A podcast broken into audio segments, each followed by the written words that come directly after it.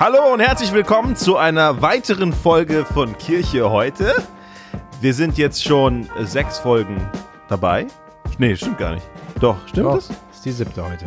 Ja, krass. Hat jemand mitgezählt. Ja, wir wollen darüber sprechen, was es heißt, wie wir heute Kirche sein können, Kirche leiten können, Kirche bauen können, Kirche leben können. Hast du gerade liken gesagt? Leiten. Ach so, ich habe verstanden, du bist so richtig im Flow. Nee. Wie wir Kirche liken können Liken heute. auch.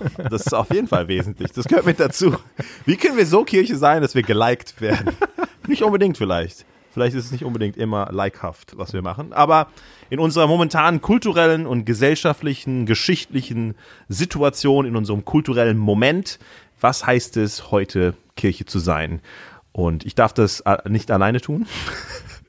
Ich darf das gemeinsam tun mit Dennis Grams, einer der Pastoren der Erlebtgemeinde in Landau, und Philipp Bartholomä, der leitende Dozent für die praktische Theologie an der Freien Theologischen Hochschule hier in Gießen, wo wir gerade sitzen. Und meine Wenigkeit, Jason Lim, ich bin gründender Pastor der Mosaikkirche Nordwest in Frankfurt. Und in den letzten Folgen haben wir ja schon das kleine Büchlein, das Traktat, das Booklet von Timothy Keller, wie wir den Westen wieder erreichen, entpackt und machen das in diesen nächsten zwei Folgen auch nochmal abschließend weil wir glauben, dieses Buch ist hilfreich. Ihr findet es als E-Book, als PDF zum Download online sowie Als E-Book. I-Traktat. Als E-Traktat. als E-Booklet. Ja. Ja. Ihr könnt euch das wahrscheinlich auch als WhatsApp-Message einfach. Ja, Passt ja da quasi rein. richtig. Ist es gro- groß genug für, für Als, ein, als Hörtraktat. ja, als Als Sprachnotiz kannst du dir das schicken lassen. ähm, und auch als Hörbuch äh, beziehungsweise Hörbooklet, Hörtraktat äh, äh, anhören. Und ähm, wir glauben, das ist echt hilfreich. Hier sind ein paar gute Punkte drin, aber es ist doch notwendig, manches vielleicht auch für unseren deutschen Kontext noch ein bisschen ähm, zu äh, entpacken. Mir hat eine Zuhörerin geschrieben, dass es, das scheint mein Lieblingswort zu sein in den Podcasts, entpacken. Also ich werde dieses Wort jetzt mehrfach, mehrfach benutzen, einfach, um meine, meinem Stil da auch treu zu bleiben. Bevor wir in diese sechs Merkmale einer missionarischen Begegnung mit dem Westen weiter einsteigen und uns vor allem heute dieses fünfte Merkmal anschauen, will ich zwei Sachen tun. Erstens hätte ich echt Freude daran, von euch beiden zu hören, in was für eine Gemeinde seid ihr gerade? Wenn wir schon von Kirche heute sprechen, in was für eine Kirche seid ihr heute? Also jetzt gerade. Philipp, ich überlasse dir gerne den Vortritt. Okay, ich bin äh, ja erst vor ein paar Jahren hier nach Gießen gezogen und dann haben wir uns so ein bisschen orientiert und uns äh, vor einem knappen Jahr, so gerade in der Anfangszeit der Corona-Krise-Phase, äh, entschieden, uns einem äh, Gründungsprojekt anzuschließen. Das geht von einer relativ großen FEG hier in der Stadt aus. Ähm, und die wollen jetzt Gemeinde gründen im Gießener Süden. Südviertelprojekt heißt das Ganze. Äh, ein paar meiner Studenten mit am Start und das ist eine coole, coole Dynamik so in der Doppelrolle Dozent und Studierende und natürlich auch ein paar andere Leute Wahrhaft praktischer Ähm, Professor. da am Puls der Zeit zu bleiben, mit denen unterwegs zu sein und äh, in der Nachbarschaft Gemeinde zu gründen. So, das ist zumindest die Idee. Also dort arbeiten Menschen und ähm, nicht gleich wieder mit großem fetten Gottesdienst zu beginnen, sondern irgendwie zu gucken, wie können wir in unserer Nachbarschaft andocken. Und die meisten wohnen auch da im Viertel, das ist cool. Hm. Äh, wie jetzt nicht ganz, aber das macht Spaß. Ja, cool. Wie, wie stelle ich mir das vor? Das sind, ihr, se- ihr seid ja ein gewisses Team schon. Habt, ihr- wie weit seid ihr so in dem Gründungsprozess? Ja, gut, diese Corona-Monate waren jetzt nicht so total katalysatorisch, würde ich sagen, für die ganz große Dynamik. Wir hatten schöne Teamgottesdienste, haben uns als Team, Team gefunden, äh, treffen uns sonntags.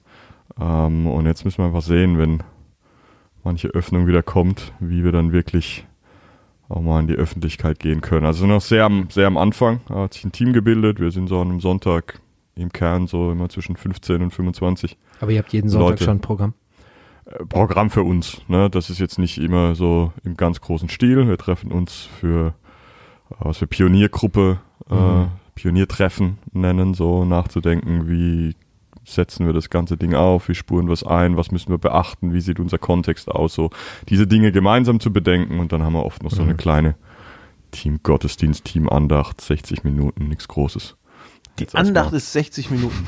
Nein, das ganze Ach so, Ding. Ne, ich war gerade so, nichts Die, An die Andacht ist 55 Minuten. Es gibt noch eine Ich war Anmoderation. gerade so, Hey, das ist was? nichts Großes, 60 Minuten ja, doch Andacht. nicht schlimm. Schön, Yay. Schöne 50 Minuten Philipp Predigt. kann man Ich zuhören, bin, Leute. Ich bin, ich muss sagen, ich bin damit aufgewachsen mit 50 oder 55 Minuten Predigen. Und dann, als ich also nach Deutschland kam und dann in Gemeinden mir gesagt wurden, ja, 25 Minuten, aber nicht länger. Und dann war ich so, hey, bei 25 Minuten bin ich mit der Einleitung fertig.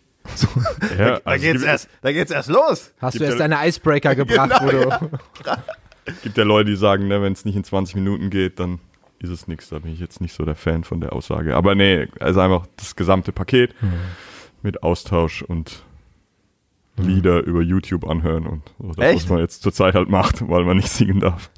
Ja, krass, cool. aber ihr, momentan macht ihr das gerade online. Nee, nee, nee, wir, wir, wir dürfen uns, weil wir Ja. an, an, an eine Räumlichkeit haben, die das Ja. für die 25 Leute hergibt mit Hygienekonzept und so. Cool. Und das ist schön, das hat uns auch so durch die Monate gebracht. Wir hatten, Hm. äh, glaube ich, gar keine reine Online-Phase. Hm. Vermissen so das gemeinsame Mittagessen, das haben wir letzten Sommer noch gemacht, als es ging. Ja, oder sich draußen treffen, das fehlt da natürlich auch. Kommt, kommt, Kommt wieder hoffentlich, ja. Also, der Podcast ist vorher aufgenommen, keine Ahnung, was jetzt gerade, während ihr das hört, los ist. Draußen, keine Ahnung, wo die Welt gerade ist, Wir aber antizipieren die, genau. die Öffnung. Ja. Ja. Ähm, wie ist das als Dozent? Weil wenn das deine Studierenden sind, ist es ja irgendwie so eine komische Dynamik. Oder ist es keine komische Dynamik? Du bist nicht der Gründer oder der gründende Leiter Nein. oder Nein. wie, wie macht man das? Wie, wie macht man was? Wie macht man das, dass man dann als Dozent Gründer so nicht jetzt so die als deine Studierenden, also Ja, also ich empfinde diese Spannung, die fängt ja schon hier im normalen Hochschulbetrieb an, dass ich äh, ja irgendwie die Spannung halten muss und sage, ja, irgendwie bin ich der Prof und so, aber auf der anderen Seite auch der Bruder, ja, weil wir Geschwister in, in Christus sind, so und das muss man irgendwie klarkriegen, dass nur weil der andere jetzt der Bruder ist, man vielleicht trotzdem mal eine schlechte Note kriegt oder, oder so. Ähm, Und im Gemeindekontext gehen da alle echt sehr, sehr cool mit um. Na, man muss manchmal ein bisschen gucken, welche Rolle hat man da und so, aber das geht gut. Ich meine, das haben wir beide ja auch ganz enge erlebt ne? mit, mit Steven damals in den geme verschiedenen Gemeindegründungen, Mosaik-Gemeindegründungen in Frankfurt. Ja, also ich, ich finde, man ist jetzt immer noch jung, aber je älter man wird und je mehr man mit jüngeren Leitern zu tun hat, desto mehr lernt man das zu schätzen, wie andere Leute einem in, in dem, mit dem Alter und dann mit dem Wissen, mit der Bildung gegenüberstanden und echt einem auf Augenhöhe Voll. und dann einem 21-Jährigen gesagt haben, ja, das sag mal, was du dazu denkst und dann danach denken, oh, das ist eine gute Idee, weißt du. Und mit 21 dachte man, natürlich ist es eine gute Idee. So, ja. Ich, ich hoffe, ich, die Phase kommt irgendwann bei mir. Momentan denke ich das kannst du nicht machen. Und jetzt sitzen wir, weißt du, jetzt sitzen mir 21-Jährige gegenüber und ich denke, ja, komm, chill mal. und da habe ich einen ganz neuen Respekt. Also ich finde, du machst das mega gut, Philipp. Das ist äh, ein, ein großes Vorbild, glaube ich, für viele. Danke. Deine, deine Gemeindesituation, Dennis. Ich, ich bin so eine Art jetzt in meiner Gegenwart in Philipps Vergangenheit. Ähm, die Erlebtgemeinde in Landau. Ja, ein, eine unglaublich tolle Gemeinde. Ähm, das heißt, wie viele Jahre noch bist du auch Prof hier? Oder? das würde der FDH nicht gut tun, glaube ich. Das glaube ich nicht. Ähm, genau, wir sind jetzt seit äh, knapp zwei Jahren, gerade fast äh, im Juni, äh, vor zwei Jahren sind wir umgezogen und äh, die Gemeinde hat uns super aufgenommen. Ich meine, Philipp hat äh, große Fußspuren hinterlassen. Wurde ja irgendwie, zu mir kam ein Dozent, bevor wir äh, rübergegangen sind nach Landau und hat gesagt, Herr Grams, Sie gehen ja nach Landau. Und ich so, ja genau. Alles, der Herr Bartholomä geht ja, geht ja da weg. Ja genau. Oh. Alles ja, das ist ja schon ein Kaliber. Und ich so, danke. Das ist so sehr ermutigend für das, was vor mir liegt. Ja. Genau. Aber die Gemeinde hat das unglaublich gut gemacht. Also ähm, ähm, ähm, wie wir aufgenommen worden sind und, und ähm, wie man sich eingespielt hat, auch als Team. Ich würde sagen, wir sind so in der Art überhaupt nicht die, sag ich mal, für den deutschen Kontext sind wir wahrscheinlich eine relativ ähm, emanzipierte Gemeinde in dem Sinne, sehr, sehr weit entwickelte Strukturen. Wir haben mehrere Angestellte in der Gemeinde, ein größeres Team. Das ist für deutsche Verhältnisse in Freikirchen, wenn du jetzt nicht gerade in ICF oder Hillsong unterwegs bist, wahrscheinlich schon relativ untypisch, ähm, für, auch für die Gemeindegröße. Genau. Und, wie, wie groß seid ihr?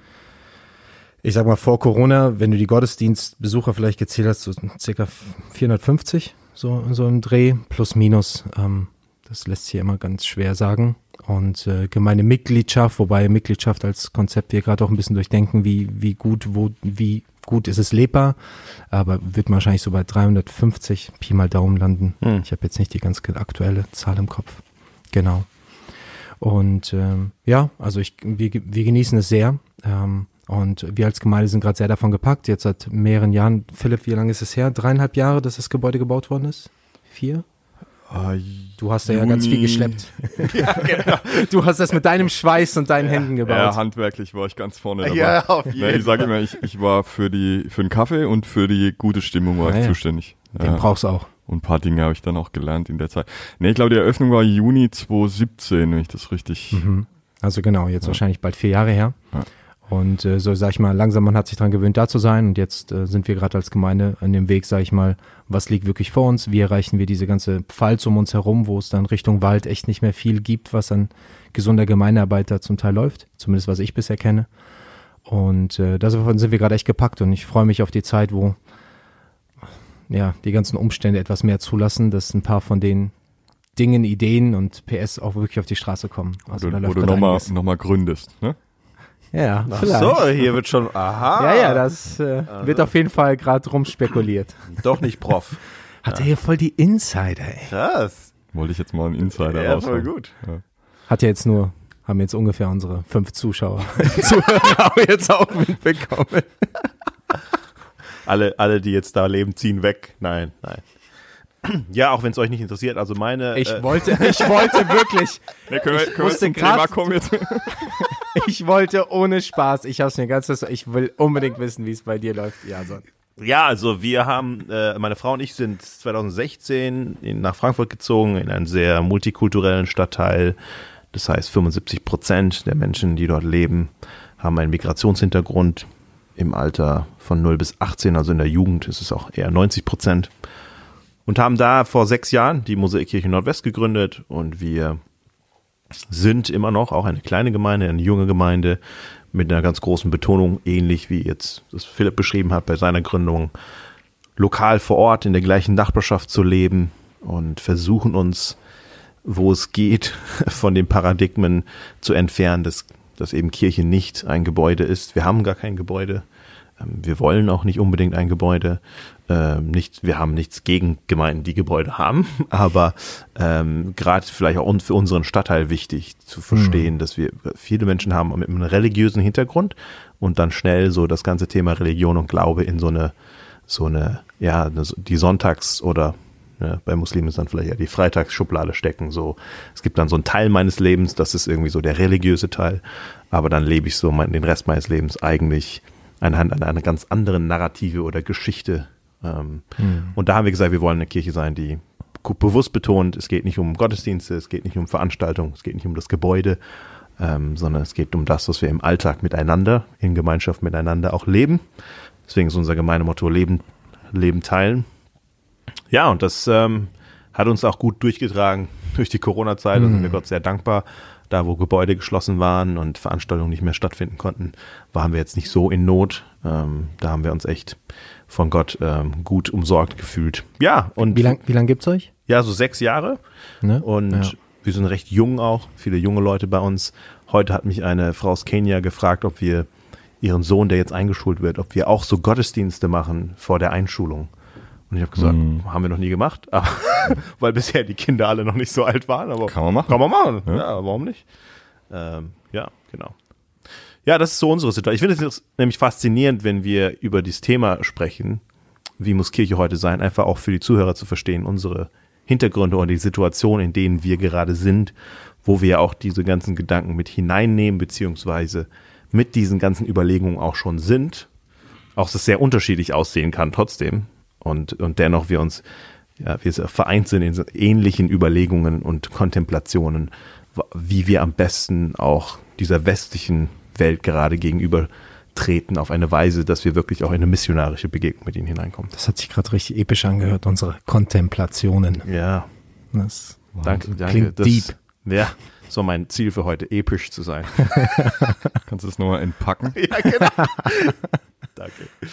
Ja, wenn wir zurückblicken auf die äh, ersten vier ähm, die ersten vier Eigenschaften einer missionarischen Begegnung. Erstens sprach Keller äh, oder haben wir davon gesprochen, auch einer christlichen Kulturtheorie. Wir müssen uns auseinandersetzen auch mit dem und es auch dekonstruieren und auf gute Weise auch damit umgehen, wie wir dann auch darauf reagieren. Das braucht es in, in dieser Zeit, in der wir leben. Zweitens braucht es eine wahrhaftig postchristliche Evangel Evangelisationsdynamik. Wir müssen nochmal überlegen, wie wir wirklich evangelisieren, auch in der Zeit, in der wir gerade äh, sind und was da auch Sinn macht. Und drittens war es die, was war es drittens? Drittens war, War nicht die, die Gegen Gegenkatechese? Nee, ich glaube, das war viertens. Nee, viertens ist digitales Zeitalter. Ja, das ist die Gegenkatechese so, in einem okay. digitalen Zeitalter. Dann- Und drittens war es eine äh, kategoriensprengende Vision einer Gesellschaft, glaube ich. Dass diese fünf Eigenschaften der frühen Kirche, die äh, Hurtado entpackt in seinem Buch ähm, und wo Keller dazu ermutigt, dass unsere Gemeinden heute auch diese fünf Eigenschaften widerspiegeln sollten. Und heute kommen wir zur fünften Eigenschaft, die eine missionarische Begegnung ausmachen sollte. Und das ist eine treue Präsenz im öffentlichen Raum. Wenn ihr diesen Abschnitt zusammenfassen müsstet jetzt, was ihr müsst. äh, wie, was würdet ihr sagen, was ist so im Gegenzug oder ergänzend zu den bisherigen genannten Eigenschaften ähm, das, was Keller jetzt hier noch, noch in Ergänzung damit hineinbringt, weil es knüpft ja an manchem an. Er erwähnt wieder auch das, was wir in der zweiten Folge besprochen haben, äh, diese einen es gibt schlechte Ansätze, wie wir auch mit unserer Gesellschaft umgehen, das Fliehen, das, das Erstarren, also quasi das einfach mitreißen lassen und dann das, das Kämpfen dagegen. Und er sagt, wir brauchen schon eine andere, einen anderen Umgang mit unserer Kultur und der Welt, in der wir halt eben auch von Gott hineingestellt sind. Was, was meint er mit einer treuen christlichen Präsenz im öffentlichen Raum? Ich glaube einfach nochmal in der Abgrenzung, korrigiert mich bitte, ähm, geht es jetzt weniger darum, ne, wie leben wir, also was bedeutet es für Menschen, die bei uns sind ähm, und wie kommen Menschen bei uns an, wie denken Menschen, erfinden Leute ihren Glauben und wie entdecken sie ihn und wie formulieren sie ihn. Jetzt geht es wirklich darum, wie, wie der christliche Glaube wahrgenommen wird und, und in welchem Stellenpunkt er dann tatsächlich in der Öffentlichkeit, im öffentlichen Diskurs steht und wo die Gefahren sind, sich in die eine oder die andere Richtung zu neigen. Also mehr diesmal nicht die Innenperspektive, sondern eher die Außenperspektive, wie darauf geblickt wird und wie diese Präsenz in, auf dieser in, in dieser Perspektive im Blick auf die Öffentlichkeit aussehen muss. Hm. Ja, ich glaube, du hast recht, wenn du sagst, ähm, es geht um die Frage, wie wird die Kirche oder das Christentum äh, von außen wahrgenommen. Und da könnte man kritisieren, ich habe mir die Frage gestellt, hätte so ein Punkt nicht am Anfang stehen müssen Hm. in diesem Booklet, weil es sehr äh, zunächst mal grundlegende ähm, Fragen tangiert. Ähm, was hat sich eigentlich geändert in der, in dem, im Blick auf die Rolle der, der, der Kirche im, im Westen, nämlich weg von diesem äh, ne, christentümlichen Zeitalter, so würde ich das ähm, so ein bisschen äh, theologisch fachlich nennen, wo, wo alles durch, durchdrungen war letztlich von Kirche, wo die Kirche die Hand auf allen möglichen Teilbereichen der Gesellschaft hatte. Ja, Bildung lief über die Kirche. Ähm, das äh, Wirtschaftssystem war noch von, von gewissen ähm, christlichen Wertvorstellungen und Leitlinien durchdrungen ne, und die Politik auch, ähm, die ja so ein bisschen die Regeln vor, vorgibt.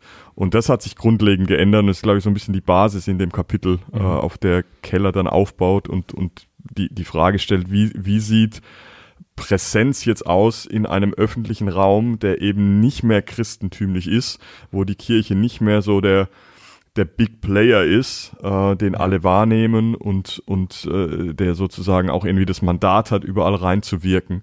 So, ich glaube, das ist so dieser dieser Change, um den es hier geht.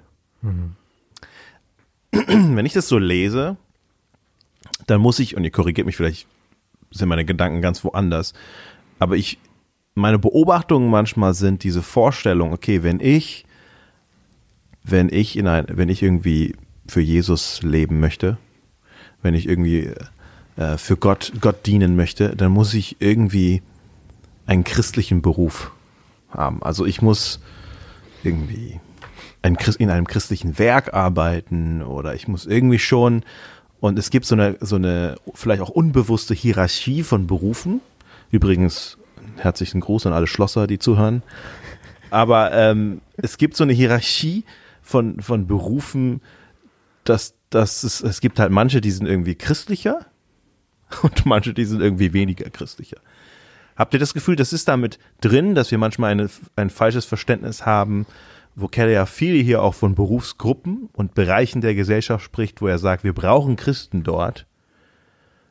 Und es ist, wir müssen wegkommen vielleicht von dem Gedanken, ähm, es gibt vielleicht keinen christlichen Beruf. Oder?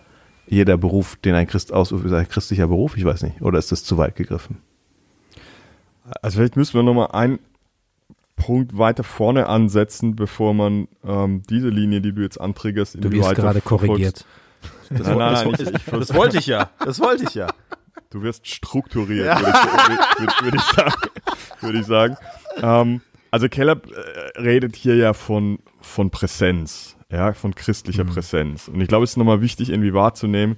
Äh, in, das Kapitel versteht man nur, wenn man irgendwie klar hat, er will sagen, die, die Art dieser Präsenz muss sich ändern.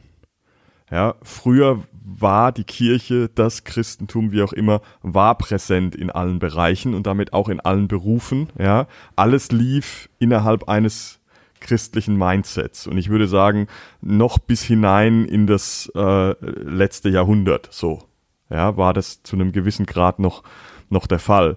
Und dann musste sich ein Schlosser oder in welchen Berufen auch immer man unterwegs war, jetzt nicht äh, so ganz stark den Kopf machen, wie kann ich jetzt als Einzelperson in meinem Setting, in meinem Arbeitsbereich ähm, christliche Präsenz leben, weil das Christliche noch halbwegs präsent war. Und deswegen konnte die Kirche sich dann auf ihren Be Bereich beschränken und sozusagen das, das religiöse Leben äh, am Laufen halten und, und das gestalten. Und ich glaube, das hat sich grundlegend geändert. Und Keller will sagen, wir sind jetzt in der Situation und es geht ja immer um die große Überschrift, äh, wie wir den Westen wieder erreichen.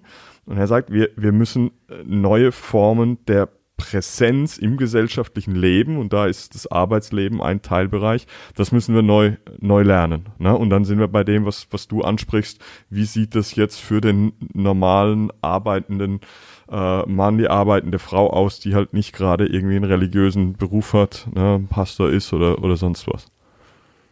Was heißt denn Präsenz?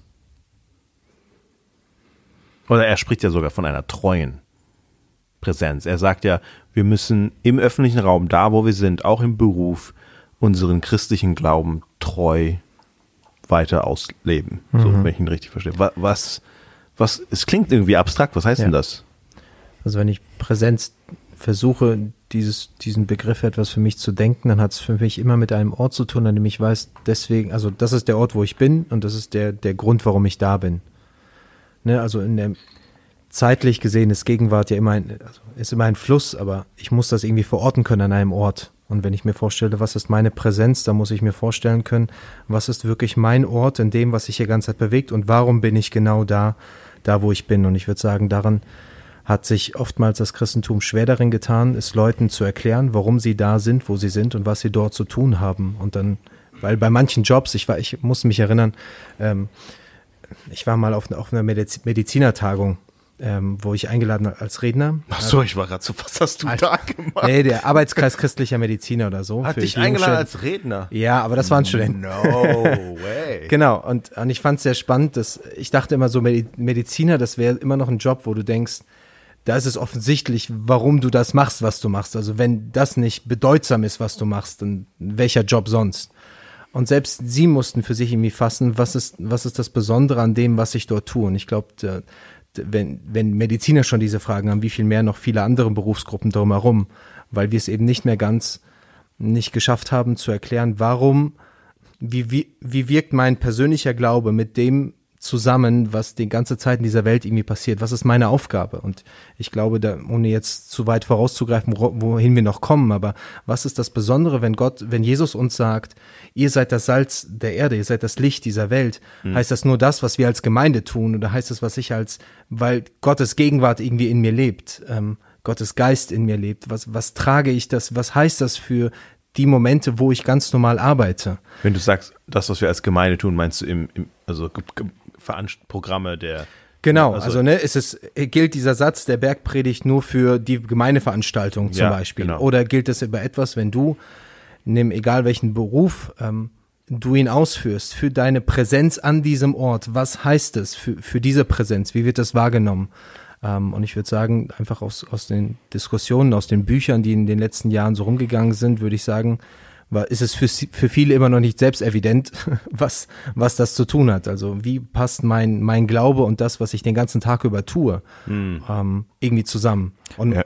Ja. ich glaube, an diesem Medizinerbeispiel, Dennis, kann man das gut festmachen, was ich versucht habe zu sagen, ähm, dass in einem christentümlichen Zeitalter ähm, das noch selbstverständlich war, wenn ich in, in, in solchen helfenden Berufen arbeite, ja, dann, selbst wenn ich jetzt nicht der ganz große Jesus-Nachfolger bin, ne, es war gespeist so mhm. aus, aus, aus, einer, aus einer christlichen Quelle. Ja, und, und heute stehen wir da und sagen, okay, was, was machen wir hier überhaupt? Ja. Ne? Und selbst Christen fragen sich, okay, woher kommen die Impulse für meinen ja. Beruf? Ähm, und was bedeutet es denn jetzt als Christarzt zu sein? Ja, was, was mhm. ändert das an der genau. Art, wie ich, wie ich meinen Beruf als Arzt oder als äh, Krankenpfleger, Krankenschwester äh, ausübe, äh, im Unterschied zu Leuten, die, genau. die nicht glauben. Das ist, glaube ich, so der, der Punkt. Ja, weil, weil vieles, was einfach passiert, also, ne, langsam kennt ihr es ja auch, ich benutze mal gerne meine YouTube- und Instagram-Beispiele, weil ich denke, damit werden wir inzwischen gespeist. Ähm, was ändert das? Also ich kenne so viele Menschen, die keine Christen sind und die retten die Welt. Oder zumindest sagen sie, sie retten die Welt. Keine Ahnung. Sie pflanzen. Es sieht zu, zumindest bei YouTube so aus. Es sieht einfach immer, es sieht verdammt gut aus. Ja, sie pflanzen neue Bäume irgendwo, sie graben Brunnen, das, was früher ganz viele Kirchen gemacht haben. Sie ähm, retten, retten die Ozeane mit, mit Plastik aus dem Meer, so, und, und wenn ich mich dann frage, okay, und jetzt bin ich Christ an einem Ort, angeblich habe ich die größte Vision dieser Welt irgendwie vor mich und ich stehe irgendwie da und arbeite in der Autoindustrie, ähm, ist das jetzt nicht so eine Art auch, auch das, was ich jetzt irgendwie tun sollte oder selbst wenn ich das mache, das, dafür muss ich am Ende gar kein Christ mehr sein. Also die, diese Fragen, glaube ich, die liegen irgendwie in der Luft und die Antwort ist vielleicht auch nicht immer so schnell, wie man es gern hat. Aber es ist, äh, ich würde sagen, das liegt in der Luft und damit sind, bin ich, sind wir ständig konfrontiert. Also was, ja. du hast das so schön ja. gesagt, was ändert ist, dass ich Christ bin in diesem ja, was, Job, in dem ich Was für einen Unterschied bin. macht das, ne? Und dann kommt, kommt Jason rein mit seiner Frage von vorhin. Ähm, ich so bin die ganze Zeit schon da gewesen. Aber jetzt bist du ganz präsent in diesem Gespräch gerade. Genau. Jetzt komme ich erst rein beim Philipp. Ja, sorry. Ja, bitte. Ja, schön, dass du da bist. Ja, also, ähm, äh, ne, du hast gesagt, so äh, gibt's da irgendwelche Hierarchien? Ne? Ja. Ist irgendwie der der der äh, religiöse äh, Arbeiter, der Pastor irgendwie da irgendwie höherwertig? Und ich ich kenne diese Diskussion. Ich kann mich erinnern, ähm, in in Landau ist viele viele Jahre her. Da hatten wir mal so dieses Thema auf den Tisch gelegt, Glaube und Arbeit und ne, wie sieht das aus? Und ich habe in meiner kleinen Gruppe mit einem mit einem jungen Mann äh, harte Diskussionen gehabt, weil er nicht einsehen wollte, dass, dass mein Beruf als Pastor nicht irgendwie geistlich höherwertiger ist als das, was er als als Bauingenieur macht. So und er war er war nicht nicht zu überzeugen, ähm, dass äh, sein Beruf ne, vor Gott Wert hat ne, und dass er, er dort im, im, im, im vollen Sinn ein, ein, ein Zeuge und ein Arbeiter und ein Diener Jesu sein kann. Es war, war schwer vermittelbar, selbst so im, im mhm. äh, Face-to-Face-Gespräch. Ja, also das, und das hat mir irgendwie gezeigt, wie, wie, wie komplex dieses, dieses Thema ist und wie schwer es ist, das, das zu vermitteln, Leute. Wie, wie könnt ja. ihr präsent sein? Ja, ja aber jetzt kann, können wir das Beispiel mal durchspielen. Also ich musste mein Bauingenieurwesenstudium abbrechen, weil ich zu schlecht war und habe dann aber Theologie geschafft. Also ich habe mehr Respekt für den Bauingenieur dass, dass er es Das ist jetzt die gute Grundlage jetzt für dieses Gespräch. Musste ich nur gerade dran denken, dass er denkt, er ist irgendwie minderwertiger und ich denke, Bro, du hast es geschafft, was ich nicht geschafft Aber habe. habe hab ich ja in dem, einem, äh, in dem anderen Podcast von dir, habe ich nicht auch zugehört, dass der dass es beim Bodo ähnlich war? In Und, Aachen? und Lionel. Und nee, Lionel. Lionel war in Aachen, Bodo war nicht in Aachen. Ah. Ja, das, Alle Bauingenieure, oder? aber das ist ein guter Punkt, wir haben einen anderen Podcast, missionar leben. äh, ich könnte ja gerne reinhören. Auf jeden Fall den, den wichtigsten Sprecher aus diesem Podcast, Jason, ist da auf jeden Fall auch dabei und macht eine gute Figur auch dort. Aber, ne, äh, Philipp, jetzt mal runtergebrochen, damit, damit wir es vielleicht einmal konkret machen. Äh, Kannst du dich noch erinnern oder jetzt mit, mit deiner noch an Jahren zugenommenen Weisheit? Was würdest du ganz praktisch sagen, ne, wenn ich mir jetzt vorstelle, hey, ich bin, ich arbeite ganz normal in so einem Betrieb, mein Chef, der ist voll aufs Geld aus. Ich gucke irgendwie, dass ich irgendwie gut über die Runden komme, versuche mich halt nicht mit meinen Kollegen anzulegen. So, was ist jetzt die große Sache? Wie kannst du wirklich sagen, dass du als Theologieprofessor nicht, nicht heiliger, heiligere Arbeitsleben hast als ich? Was hättest du ihm gesagt? Ich habe die Frage gestellt, mein Freund. Ah. Du hast das Gespräch ja schon mal geführt, also. Ja, das ist wirklich, wirklich lange her. Ich kann jetzt tatsächlich nicht reproduzieren, wie wir drauf kamen und wie sich dann die Argumentation entsponnen hat. Ähm, aber es gibt ja dieses schöne Beispiel, das äh, Martin Luther erzählt, ähm, als ihn ein Schuhmacher, glaube ich, fragt, ne, wie, wie kann ich Schuhmacher sein zur Ehre Gottes, so sinngemäß. Ja, und dann äh, antwortet ihm Luther so mit, mit, mit seiner Arbeitsethik, und da komm, kommen diese Gedanken ja auch her aus der äh, lutherischen Reformation, ähm, hey, mach einfach den besten Schuh, den du machen kannst und verkauf ihn zu einem fairen, zu einem gerechten Preis. Das war, war Luthers Antwort. Und daraus könnte man dann für verschiedene Berufsfelder, jetzt auch Bauingenieurwesen, erstmal ableiten, wir sind aufgerufen mit allem, was wir haben, ne, tut, tut, tut alles zur, Zur zur, Ehre Gottes. Gottes. Und das heißt immer auch, auch ähm, mit der richtigen Motivation und Einstellung und, und Hingabe, mit dem richtigen Umgang auch mit den Vorgesetzten, ähm, mit, mit Mitarbeitern, freundlich, äh, im, im, im Reden zugewandt, solch, solche Dinge. Ne? Und dort, wo wir dann auch äh, an den Schalthebeln sitzen, und das tun viele ja nicht, die sind einfach nur Befehlsempfänger, da müsste man dann nochmal nachdenken, was das heißt. Ähm, dort, wo ihr Entscheidungen treffen könnt, trefft sie auch zur Ehre Gottes. Und das heißt immer ähm, fair, gerecht, ne, zum, zum Wohl der Menschen. Ne, Ja. was oft dann in konkreten Situationen mega komplex ist, ne, Ja. weil unsere äh, Gesellschaft und Kultur so kompliziert ist. Ähm, aber ich glaube, so in, in die Richtung müsste man argumentieren und darin äh, darin liegt der Wert auch von uns als, als Geschöpf, wenn man auf die Schöpfungsgeschichte zurückgeht, das ist sicher ein zent- zentraler Text, Ja. ja, dieses die Erde ähm, äh, bebauen, äh, beherrschen im, im, im guten Sinn, Dominium Terrae, also die, die, die Erde ähm, irgendwie zu, zu, zu beherrschen und Er hat damit was zu Latein machen. zitiert. Damn. Sorry, Mann, also als ich gesagt habe, das schon okay, das Jason und ich haben uns gerade angeguckt. Wow, Next Level Podcast. Ja, der nächste, wir machen noch einen dritten Podcast Ja, nur auf Latein. Die Nee, Wahrheit ist ja, ich kann überhaupt kein Latein. Also sonst hätte ich jetzt vorgeschlagen, wir können auf Latein einfach weitermachen, aber ähm, Du warst beim Beherrschen bebauen. Bebauen. ich- Sorry. Do, Domina, irgendwas Terras. Ja, die, die, die Erde zu be- aus, aus dieser Erde einfach das, das, das Ja. Beste rauszuholen. Ja, das, das ist irgendwie ähm, Arbeit und das lässt sich nicht aufteilen in, in, in geistlich und nicht geistlich, sondern der, der Duktus auch in, in Gottes Wort ist einfach ähm, das, was immer wieder durchkommt, ähm, was auch immer ihr tut. Ja. Ja, Hm. ähm, ihr seid von Gott beauftragt. Er rüstet euch aus. Er hat euch die Gaben gegeben. Ne? Wenn wir denken, die Leute, die als Künstler da irgendwie die, die Stiftshütte und die Bundeslade und alles möglich gemacht haben, es wird im Detail beschrieben, wie diese Handwerker gearbeitet haben. Ne? Das adelt jeden handwerklichen Beruf. Es ist in, in, in Gottes Wort und da könnten wir noch mehrere Beispiele finden. Ich, also es ist ja auch so, dass Keller ein Buch dazu geschrieben hat. Das ist tatsächlich ein Buch. Ähm, Das ist glaub- wirklich ein Buch. Ja, Every, äh, Every Good Endeavor oder auf Deutsch Berufung heißt es, glaube Ja. ich. Ähm, ich meine, in dem Buch nennt er auch dieses, diese coole Geschichte von Tolkien.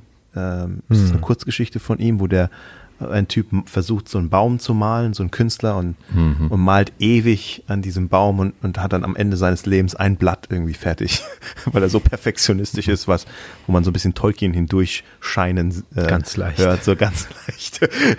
und, und dann äh, stirbt er und äh, kommt irgendwie in die neue Welt dann nach dem Tod und sieht dann den Baum vollkommen in der mhm. vollkommensten Form, wie er sich ihn vorgestellt hat. Und so mein kleiner Beitrag im Leben war, war Teil mhm. von etwas Größerem äh, und das zu verstehen, sein, seinen Beruf darin auch eingebettet zu sehen, als nicht einfach nur, das muss ich halt jetzt machen so ja. und dann mhm. irgendwann kommt der Himmel und dann hat, war das eigentlich alles so, keine mhm. Ahnung, warum ich das gemacht habe, musste halt irgendwie leben, mhm. so, sondern es, es ehrt äh, den Beruf und ich glaube, ähm, ja, interessantes Gespräch, was du mit dem Bauingenieur hattest. Meine, um vielleicht von einer anderen Seite an die Frage zu kommen, Brauchen wir Christen in der Politik? ja, also.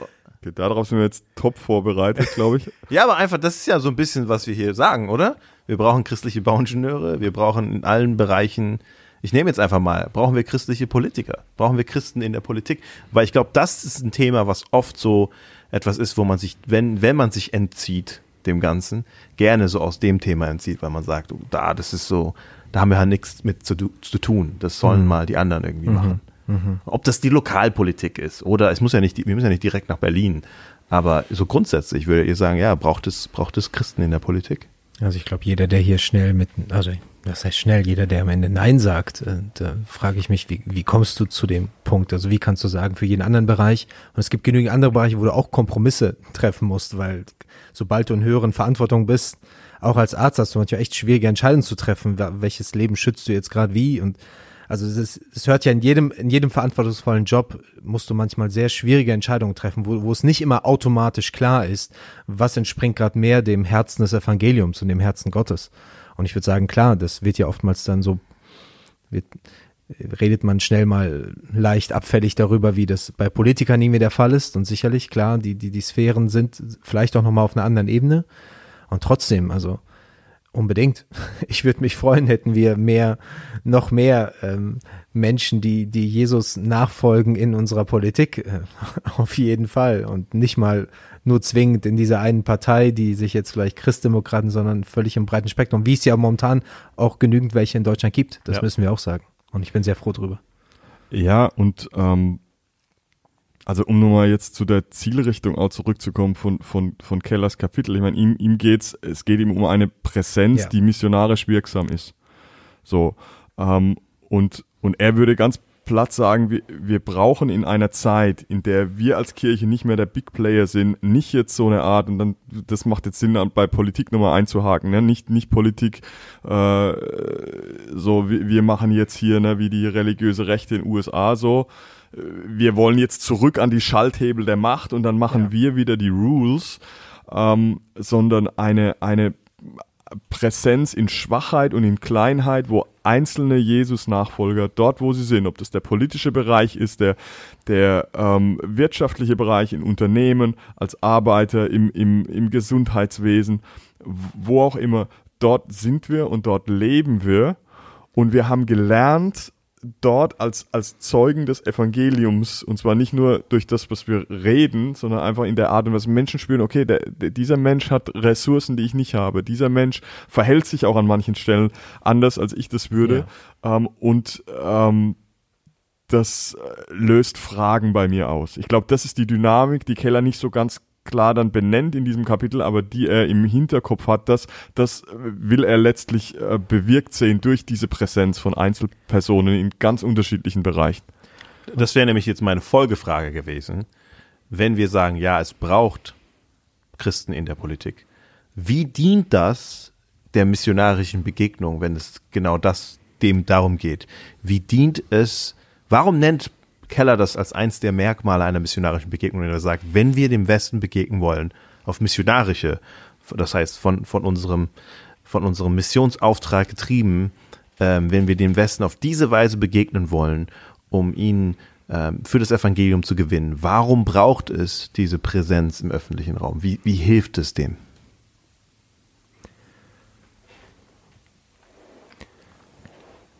Vielleicht ist das zu einfach gedacht und vielleicht trifft es das noch nicht so ganz. Ähm, korrigiert mich bitte da. Ich finde es noch nicht so ganz einfach, um zu sagen, deswegen öffentlicher Raum, deswegen privater Raum, deswegen kleiner Raum, großer Raum, sondern eigentlich will ich Menschen in jeder Sphäre des, des Lebens haben. Menschen, die Jesus nachfolgen. Warum? Weil dieser Gedanke von Jesus da ist. Ähm, wir beten im Vater unser, beten Christen schon seit 2000 Jahren, dein Reich komme. Und Jesus benutzt dieses Bild, das kennen wir von diesem Sauerteig, der langsam, langsam durchgeknetet wird oder das Senfkorn, das ganz langsam wächst.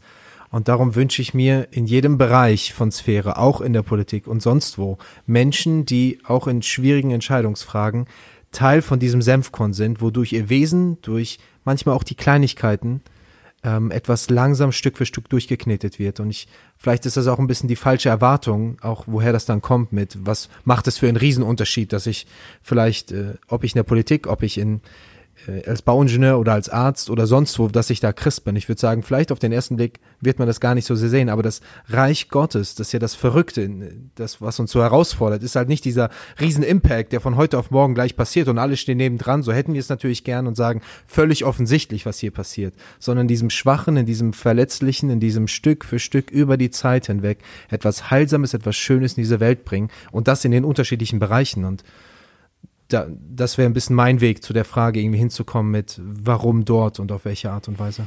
Ja, genau das, was du schilderst, geht eben heute nicht mehr über Machtstrukturen ja. und über, über Stärke und über die großen Hebel, die wir ziehen. Das war das Zeitalter des Christentums, wo, wo unsere ganze Kultur und, und die Menschen da drin so 98 Prozent irgendwie christentümlich äh, irgendwie unterwegs unterwegs waren. Das das geht nicht mehr und was was ich hilfreich finde und ich ich vermute, dass das so auch hinter diesem Kapitel ähm, bei Keller steckt, ist einfach diese Wahrnehmung. Ähm, wir leben als Christen im, im Exil. Das ist so ein, mhm. so ein Begriff, der auch in der Literatur inzwischen ne, immer äh, stärker wahrgenommen wird. Und das ist ein ein, ein hilfreiches Konzept. Er nimmt an einer Stelle äh, Bezug, glaube ich, auch ähm, auf Jeremia 29, ja. in der Suche der Stadt Bestes. Das ist in die Exi Exilszeit des, des Volkes hineingesprochen, wo gar nichts anderes ging, als hey, wir sind da, wir haben keine Power, wir sind schwach, wir sind unterdrückt, wir sind Minderheit, wir sind am Rand, ne, wir sind umgeben von, von, von heidnischer äh, Kultur so, und wie halten wir jetzt sozusagen die, die Fahne Jahwes, die Fahne Gottes irgendwie hoch? Durch unsere persönliche ähm, treue ähm, Präsenz. So, und das nochmal neu durchzubuchstabieren als Gemeinden. Wir, wir, wir sind äh, im Exil, ja, und wir, mhm. wir, wir haben nicht die, haben nicht die Power und die, die, aber die Chance, die wir haben, ist, wie du sagst, Dennis, das ist, glaube ich, das, das richtige Bild. Im Exil kannst du nur in dieser, kleinen Salz- und Licht-Sauerteig-mäßigen Präsenz wirken. Und, und das, das ist, glaube ich, das, was wir klar kriegen müssen, uns nicht zurücksehnen nach diesem, hey, wann können wir endlich wieder die Regeln bestimmen, in, nach der unsere Gesellschaft irgendwie dann funktioniert, sondern wie können wir in diesem verrückten Kontext, der an so vielen Stellen ganz weit weg ist, ähm, von dem, wie, wie, wie, wie Gott denkt, wie können wir da mhm. treu Hinweisschilder sein auf, auf Jesus. Ich hake hier nochmal ein, wenn ich ne, von diesem Kapitel her eine öffentliche, in der Öffentlichkeit eine Präsenz darstellen. Und das ist, glaube ich, dann aber auch die andere Sache, ähm, die in unserer Zeit natürlich immer schwieriger wird, ist, zu welchen Meinungen kannst du wie stehen? Also auf, der, auf einer guten Art, ohne kriegerisch zu sein, ohne zu sagen, alle müssen sich sofort danach richten. Aber wir merken es ja schon, gewisse Diskurse werden in der Öffentlichkeit immer schwieriger zu führen. Mhm. Dann nehmen wir Fragen Fragen in Sachen Sexualität oder in verschiedenen anderen Punkten merken wir einfach, der, der, die Diskuss, die Meinungsfreiheit erscheint manchmal immer schwieriger umzusetzen. Und das ist schon so, ein so ein Punkt. Ähm, auf welche Art und Weise kann ich, ohne nach Macht zu streben, einen, einen guten Impuls hineingeben, ohne mich, ohne meine Stimme völlig zurückzunehmen, ohne mich daraus zurückzuziehen, ja. einen guten Impuls setzen, ohne jedes Mal denken zu müssen, ich muss den die große politische Frage gerade gewinnen, was, weil der Trend eher in andere Richtungen geht. Und vielleicht kann man das gerade nicht und das müssen wir in den Momenten dann aushalten. Das wäre auch so ein, ein Leben in der Schwachheit in einer Regierung, in einer, in einer, in einem Land, das gerade anders tickt, wie das, wie das Evangelium Jesu vielleicht in einer idealen Weise ticken würde, ohne aber mich ganz daraus zurückzuziehen. Und da gibt's dann natürlich vor allem im Alten Testament natürlich die klassischen par excellence äh, Beispiele mit, mit Esther und Daniel und, und Ja, und diese das- Bücher im Da, Exil. das sind die, die, die Bücher, die ganz neu nochmal Relevanz äh, Ja. gewinnen. Im, Im Neuen Testament wäre äh, der erste Petrusbrief, Genau, ja. ja. der, der direkt äh, die Leute, äh, Jason hat es hier schon aufgeschlagen. Wow, als Wahnsinn. wären wir, als als, wären. als würde er uns zuhören und irgendwie antizipieren, wo wir hin wollen. Krass. Erster Petrusbrief, ne, die, die Fremden im, im Exil, die dann einfach ähm, genau diese treue Präsenz, also man wundert sich, dass, dass Keller an keiner Stelle, glaube ich, den ersten Petrusbrief zitiert jetzt. Hier in diesem Dafür war halt kein Kapitel Platz mehr. war kein Platz mehr, Nur was ein nur ein Booklet.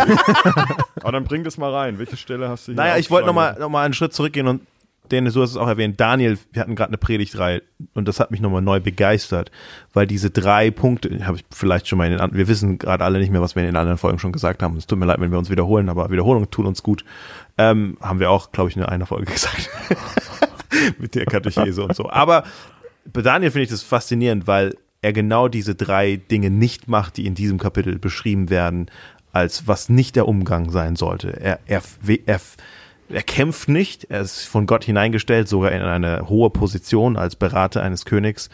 Und es ist jetzt nicht, er muss jetzt kämpfen und an die Macht kommen und den König töten und sagen, hey, ich bin jetzt King hier und wir machen aus Babylon einfach Jerusalem so, sondern er dient diesem König als Berater sein ganzes Leben lang. Ja, er ist ja wahrscheinlich mit, keine Ahnung, 14, 15 dahin gekommen und bis zum Ende seines Lebens ist er am Hof des Königs dieses babylonischen Feindes, wenn man so will, und dient dem in, in höchster Position. Er flieht auch nicht, er rennt auch nicht weg und sagt, wir müssen jetzt alle heimlich hier irgendwie weglaufen vor dieser Stadt und wieder zurückkommen, sondern er bleibt dort, fühlt sich von Gott dort auch hingestellt. Aber er, macht auch nicht bei allem einfach mit, sondern er, er behält seine Andersartigkeit und hält an dem fest, was ihm, äh, hält seine Treue. Ne? Er ist also präsent, treu präsent im öffentlichen Raum, aber mit seinem Glauben an den einen Gott. Und deswegen finde ich, Erster Petrusbrief dann natürlich auch hilfreich äh, in Kapitel 2, Vers 9 heißt es, ihr jedoch, ne, und wir müssen wieder genau das, was du angesprochen hattest, in welche Situation wird hineingesprochen. Ihr jedoch quasi im Exil, ihr seid das von Gott erwählte Volk, ihr seid eine königliche Priesterschaft, eine heilige Nation, ein Volk, das ihm allein gehört und den Auftrag hat, seine große Taten zu verkünden, die Taten dessen, der euch aus der Finsternis in sein wunderbares Licht gerufen hat. Oder in einer anderen Übersetzung, dass ihr verkündet die Wohltaten dessen, der aus euch der Finsternis ins Licht geführt hat. Das ist, was wir, was wir tun sollen. Nicht nur dann, wenn wir uns sonntags versammeln in, im Gottesdienst. Es geht ja darum, etwas zu verkörpern auch. Und das heißt, wir wollen Menschen schmecken lassen, was Reich Gottes ist, in dem, wie wir leben, wie wir auf Situationen umgehen, wie wir unsere Arbeit machen, wie wir miteinander umgehen. Das, das klingt dann auch damit rein, was wir schon besprochen haben, mit diesem kategoriesprengende äh, Vision einer Gesellschaft. Wir wollen etwas darstellen, was bewusst in gewisser Weise anders ist, weil wir repräsentieren, auch mit unserem Beruf und überall da, wo wir in der Gesellschaft sind, repräsentieren wir dieses Reich, in dem, wie wir dort leben und wie wir die Dinge machen. Kann, Philipp, du hältst die Bibel so, wolltest du was vorlesen? Ansonsten habe ich eine Frage, aber ich lasse Hau mal deine Frage raus. Willst du jetzt- Ich habe einfach hier das auch den, Gottes jetzt unterbrechen. den ersten Petrusbrief einfach aufgeschlagen. Nein, nein, nee, bitte. Nee, mach, nee, mach mal. Alles gut. Okay. Ähm, jetzt habe ich aber schon, würde ich gerne nochmal eine praktische Frage direkt an euch beide stellen. Ihr habt es gerade, ihr habt euch jetzt auf, auf Jeremia, Daniel, Petrus bezogen gehabt, dann haben wir davor über Präsenz gesprochen und das ist ja das große Kapitel. Jetzt reden wir hier und viele Leute hören zu, die, oder die Leute, die zuhören, bestehen meistens als wahrscheinlich eher aus Leuten, die, die viel drüber nachdenken, was es, wie sie Gemeinde in unserer Zeit denken. Was heißt das konkret, also was, was machen jetzt uns, was machen sollen Leute jetzt damit, man, wenn ich jetzt als, als Pastor der Lebgemeinde nach Hause komme, mit dem Gedanken jetzt von im öffentlichen Bereich, ist das etwas, was nur den Einzelnen angeht oder was, was machen wir jetzt damit? Das, das ist die dritte Kugel, die ich geladen hatte. Ähm, das heißt, das wäre jetzt die dritte Frage gewesen. Habe ich dir die vorweggenommen? Nee, das ist überhaupt nicht schlimm, weil ich erinnere mich und ich, das ist mein Problem. Manchmal denke ich, dass jemand was gesagt hat, was vielleicht gar nicht das war, was er gesagt hat. Dass du, Philipp, in deiner, in deiner Postdoc-Arbeit, in deinem, das ist ja wirklich ein Buch, was du geschrieben hast, dieser Schinken, mit dem du jemanden töten könntest, wenn du wollen würdest. Wie viele Seiten hat das? 600? 900? Ja, so, so. so, so zwischen 600 und 900. 600. Sag nicht übertreiben. Ja, und ich meine, Ich habe es nicht gelesen, muss ich zugeben. Ja, das, wenn das als Booklet und als Traktat rauskommt, dann kann ich mir das mal. Ja, sonst kann das auch als Hörbuch aufsprechen. Sprechen. Nein, nein. Ja, der, hat, der, hat, der hat Zeit ja, als Gemeindegründer. Ich meine, dass darin auch in deiner, in deinem Untersuchen auch von, ne, welche Gemeinden wachsen denn überhaupt tatsächlich nicht nur dadurch, dass Christen in eine andere Stadt umziehen, sondern dass wirklich neue Menschen zum Glauben kommen, dass du erkannt hast, die Gemeinden, wo wirklich Wachstum geschieht, sind auch die Gemeinden, die das gerafft haben, hey, wir müssen Menschen helfen, ihren Glauben auch mit ihrer Arbeit wieder in Verbindung zu bringen. Nicht so speziell Arbeit, aber das lässt sich ableiten aus dem, was, ähm, was ich rausgefunden habe. Ähm, und ja, Dennis, wenn man jetzt das verbindet mit, mit deiner Frage, klar, das ist die Praxisfrage. Was machen wir damit vor Ort, wie wir, wir müssen, das ist glaube ich so die, die Grundlage, Leuten helfen. Wie können sie dieses, äh, das war die Stelle, die ich hier auf, aufgeschlagen hatte aus dem ersten Petrus, da ist ganz ein paar Stellen die Rede, so führt ein vorbildliches Leben, was man wahrnimmt, mhm. ja, und was unter Umständen, das ist dann 1. Petrus 3,15, unter Umständen Fragen äh, provoziert nach, ja. äh, warum seid ihr so, ne, was ist, was ist mit euch los? Ähm, so, ähm, äh, wie können wir Leuten helfen, dass sie, also die meisten verbringen ja Unmengen an Zeit auf der Arbeit. Also ja, wir sind ja ganz, ganz äh, großer Prozentsatz unserer Zeit äh, am, am Arbeitsplatz. Und wenn wir dann über vorbildliches Leben sprechen, dann hat es was auch, auch damit zu tun.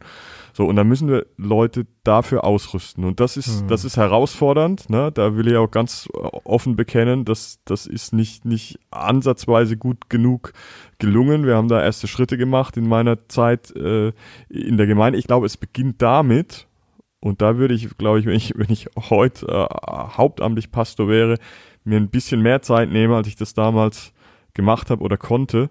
Ähm, erstmal gucken, wie, wie arbeiten denn die Leute? Kann ich die ab und zu mal besuchen am Arbeitsplatz, um überhaupt zu verstehen?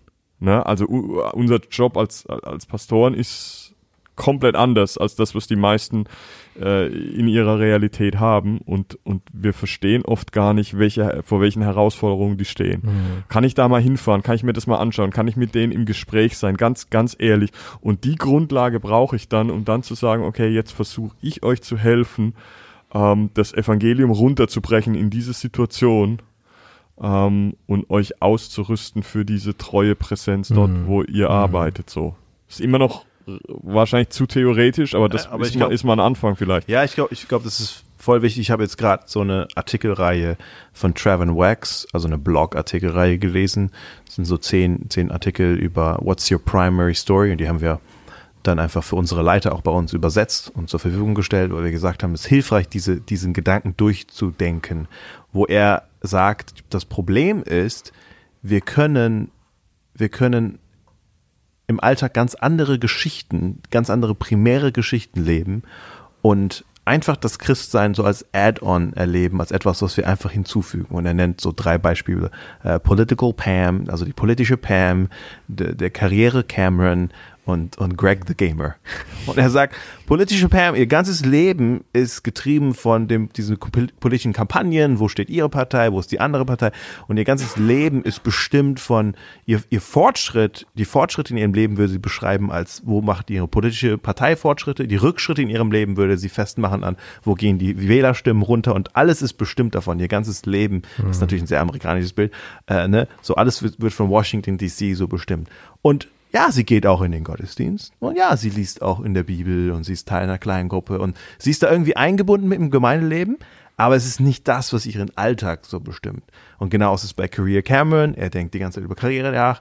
Und ja, er, er, er liest auch mal, in der, er liest in der Bibel und betet und, und macht all diese so, aber es ist so ein Add-on zu dem, anderen, was eigentlich abläuft im Alltag. Und dann bei Greg the Gamer, so, ja, er hat auch seine Bible-App, so, aber so eigentlich, worauf er zulebt, ist, dass er endlich von der Arbeit nach Hause kommen kann, um, um das Spiel zu spielen und die Netflix-Serie zu sehen, die er, also er lebt auf was ganz anderes zu. Mhm. Und, und Menschen zu helfen, sich in die Frage zu stellen, hey, was ist eigentlich deine primäre Geschichte? So, um einfach, damit wir als Kirche und das, was wir, wo wir mit, miteinander unterwegs sind, nicht einfach nur ein Add-on zu deinem Leben sind, sondern dass wir das sind, was du in mhm. all diese anderen Bereiche hineinträgst. Mhm. So, ich glaube, das ist schon eine Herausforderung und ich glaube, da braucht es mehr als eine Predigt, da braucht es viel mehr mit Leuten gehen. Ne? Und Ja, und ich würde auf jeden Fall auch dazu fügen, ich meine, auch in letzter Zeit durch viel Hören von dem Psychologen Jordan Peterson irgendwie mitgenommen zu haben. Gerade wenn solche Fragen, also ne, du hast gesagt, äh, Philipp, äh, die Antwort ist gar nicht so leicht. was, was ändert das dadurch, dass ich Christ bin, meinem Arbeitsplatz und so weiter? Ähm, die, wenn die, wenn die Antwort einfach gewesen wäre, würde ich auch sagen, vielleicht ist die Frage am Ende gar nicht, gar nicht so wichtig. Aber dadurch, dass sie schwer ist, ist es für jeden, jeder muss das irgendwie ein Stück weit für sich durchbuchstabieren. Das ist nicht einfach, das ist komplex. Aber genau darin liegt halt dieses Besondere. Und ich würde sagen, Gott leitet, wenn er mit Menschen geht, geht er mit ihnen immer diesen, diesen Weg in die Tiefe und dieses Durchbuchstabieren, was ändert sich dadurch. Und da, da ist so viel Potenzial drin. Und ich würde gerne jedem, der, der zuhört, Mut machen, diese Frage für sich durchzubuchstabieren. Ich weiß, ich mache es mir vielleicht einfach, weil ich, weil ich der Pastor bin. Ähm, aber ich würde sagen, das ist die, die Herausforderung Gottes, dieses Nachfolge Jesu-Leben in, in, deinem, in deinem Punkt. Was heißt es für jeden Einzelnen von uns, Jesus nachzufolgen in den Fragen, mit denen du tagtäglich konfrontiert bist? Ich bin aufgewachsen, da gab es dann immer die fünf klassischen Antworten. Ja, wenn du äh, Christ bist an deinem Arbeitsplatz, dann lügst du nicht, wenn dein Chef das von dir will und so weiter. Ähm, und da gab es dann immer so fünf klassische Beispiele von den Geschichten, die man sich erzählt hat. Irgendwann hat, hat, man angefangen, würde ich sagen, so mein äh, um die 20er Jahre hat, also als ich so um die 20 war, hat man angefangen, sich ein bisschen drüber lustig zu machen, weil das klingt immer lame und so. Aber wir haben keine Alternative, wir haben nichts Neues formuliert.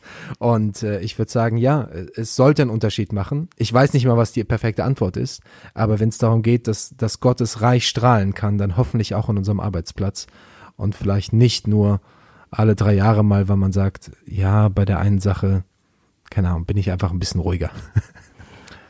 Ja, aber um das halt vielleicht nochmal zusammenzufassen für uns, wenn wir in eine missionarische Begegnung mit dem Westen treten wollen, dann, dann müssen wir, dann, wenn es, das heißt es heute Kirche zu sein, dass wir Menschen darin fördern, ihren Glauben überall da, wo sie in der Gesellschaft sind, zum Beispiel am Arbeitsplatz, nicht nur da, aber zum Beispiel am Arbeitsplatz, ihren Glauben dort treu zu leben und das Reich Gottes dort zu verkörpern, damit Menschen in der Begegnung mit ihnen, so wie es 1. Petrus eben ähm, äh, so erwähnt, in der Begegnung mit ihm, mit dem, wirklich mit der in, in Begegnung mit dem Reich Gottes kommen.